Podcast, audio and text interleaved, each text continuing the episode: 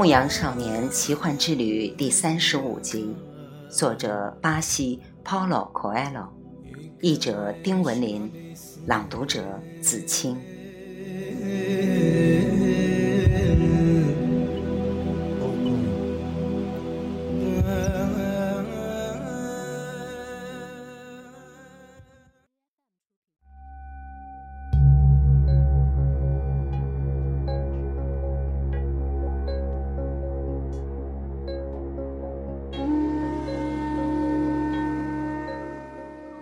圣地亚哥一夜未眠，再过两个小时天就亮了。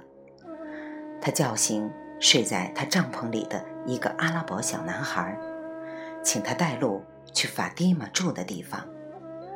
他们一起走出帐篷，来到法蒂玛的帐篷前。作为回报，他给了小男孩能买一只羊的钱。然后他请小男孩叫醒法蒂玛。并告诉他，说他正在等他。小男孩照他的话做了，并为此得到了能买一只羊的钱。现在让我和法蒂玛单独待会儿。圣地亚哥在等待法蒂玛的时候，对阿拉伯小男孩说：“小男孩便回自己的帐篷里睡觉去了。他为帮助了绿洲顾问而自豪。”也为得到买羊的钱而高兴。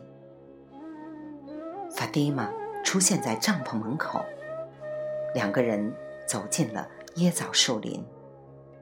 他知道这是违背传统的，但眼下顾不了那么多了。我要走了，他说：“我想让你知道，我会回来的。我爱你，因为……别说了。”法蒂玛打断他：“因为相爱，所以相爱。爱是不需要任何理由的。”但是，男孩继续说道：“我爱你，是因为我做了一个梦，遇到过一位王，卖过水晶，穿越过沙漠，遇到部落之间发生战争。我还在一口井边打听过一位炼金术士。”我爱你，是因为整个宇宙都合力来助我，来到你的身边。两个人拥抱在了一起，这是他们第一次有身体接触。我一定会回来的，男孩又说了一遍。过去，我是抱着幻想看沙漠，现在我是抱着期望看沙漠。我父亲曾经离开过，但是有一天他又回到了我母亲身边，而且以后从未离开。法蒂玛说道。他们没再多说什么。两个人在椰枣树林里又走了一会儿，然后男孩把法蒂玛送到帐篷门口。我会像你父亲回到你母亲身边那样回来，男孩说。他发现法蒂玛的眼里噙满了泪水。你哭了。我是沙漠中的女人。他说着，将脸扭到一边。但我毕竟是个女人。法蒂玛走进了帐篷。不一会儿。太阳便露出了笑脸。白天到来时，他将走出帐篷，去做多年来他一直做的事。然而，一切都已改变。男孩已经不在绿洲了，绿洲也不再有以前具有的意义，不再是拥有五万棵椰枣树和三百眼水井。令长途跋涉到达这里的朝圣者们兴高采烈的地方。从这一天起，在法蒂玛眼中，绿洲成为一块不毛之地。从这一天起，沙漠变得更加重要。他将一直观望着他，努力弄清男孩在寻宝路上追寻的是哪颗星星。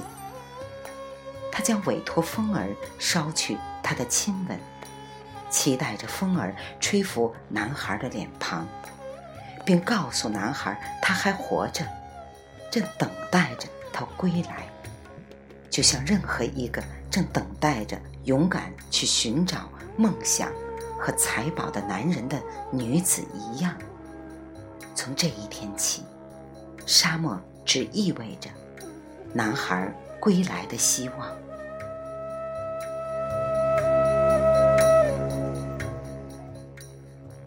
不要再想过去的事情了。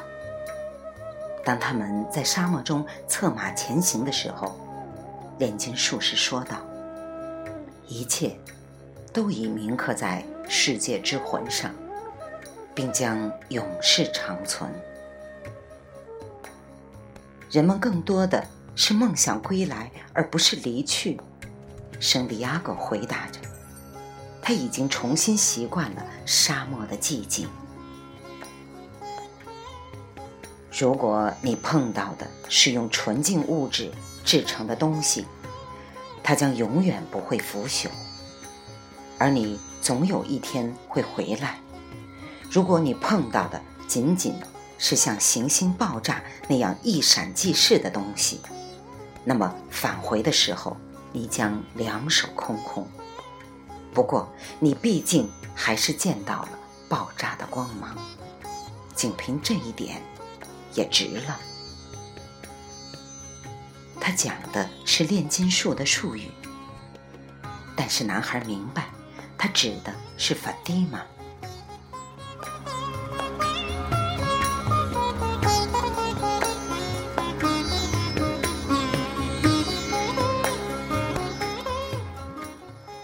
牧羊少年奇幻之旅》第三十五集，作者巴西 Paulo Coelho，译者丁文林，来自电台轻音耳语子清分享，欢迎订阅收听。